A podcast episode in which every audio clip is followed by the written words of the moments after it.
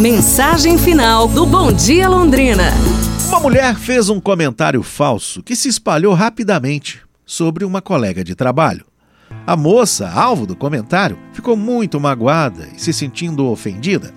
Dias depois, a empresa inteira sabia da história.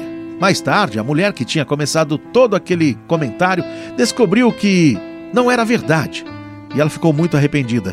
Então, foi visitar um velho sábio para descobrir o que ela podia fazer para consertar o mal causado. O sábio disse a ela: vá até uma farmácia, compre um pacote de algodão em flocos e em seguida, no caminho do seu trabalho, solte os flocos um a um pela rua. Embora surpresa com aquele conselho, a mulher o fez e no dia seguinte o sábio lhe disse: Agora vá, recolha todos os flocos que deixou cair e traga-os para mim, todos. A mulher seguiu o mesmo caminho, mas para o seu desespero, o vento tinha dispersado todos os flocos de algodão.